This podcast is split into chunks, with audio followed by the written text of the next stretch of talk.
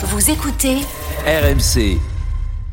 On va aller un peu plus vite que le TER tout de suite dans la story sport d'Alex parce que la F1 va connaître une immense nouvelle page de son histoire en 2025. Le septuple champion du monde Lewis Hamilton a annoncé hier qu'il quittait Mercedes, son écurie historique, à la fin de cette saison pour rejoindre la Scuderia Ferrari.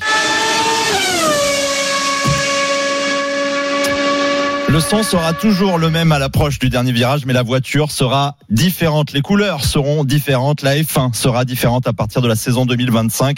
C'est le transfert du siècle et je vais vous dire pourquoi Déjà le pilote, Lewis Hamilton chez Ferrari, c'est tout simplement le plus beau palmarès de l'histoire de la Formule 1 qui change d'écurie. 82 victoires en 12 saisons chez Mercedes, 7 fois champion du monde, une fois avec McLaren, 6 fois avec Mercedes.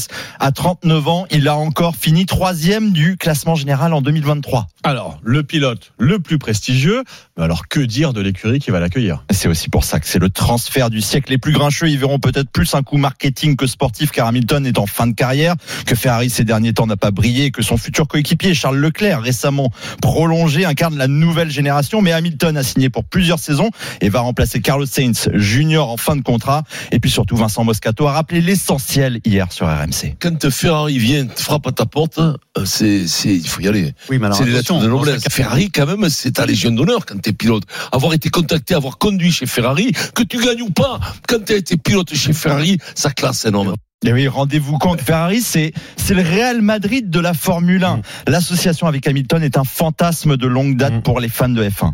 Oui, il y a le pilote, il y a l'écurie, et puis il y a l'histoire, tout simplement. Tout concorde pour que ce soit le transfert du siècle. L'histoire, car Hamilton a remporté sept fois la F1. Il est à égalité avec la légende de Ferrari, Michael Schumacher. Un huitième titre ferait d'Hamilton le seul plus grand gagnant de l'histoire de la F1. Et puis, Tom Brady, Kelly Slater, George Foreman ont tous triomphé mondialement après la quarantaine.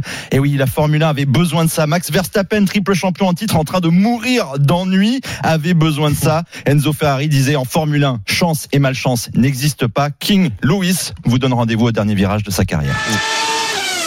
Le plus grand pilote dans la plus grande écurie. On a déjà hâte d'être en 2025. Exactement. Alors qu'on est à peine en janvier, on en février 2024. Mais oui, pour l'instant, cette On monte saison. dans le train. Oui, mais attention, voilà, pour ceux qui vont suivre la saison de, de Formule 1 cette année, c'est encore.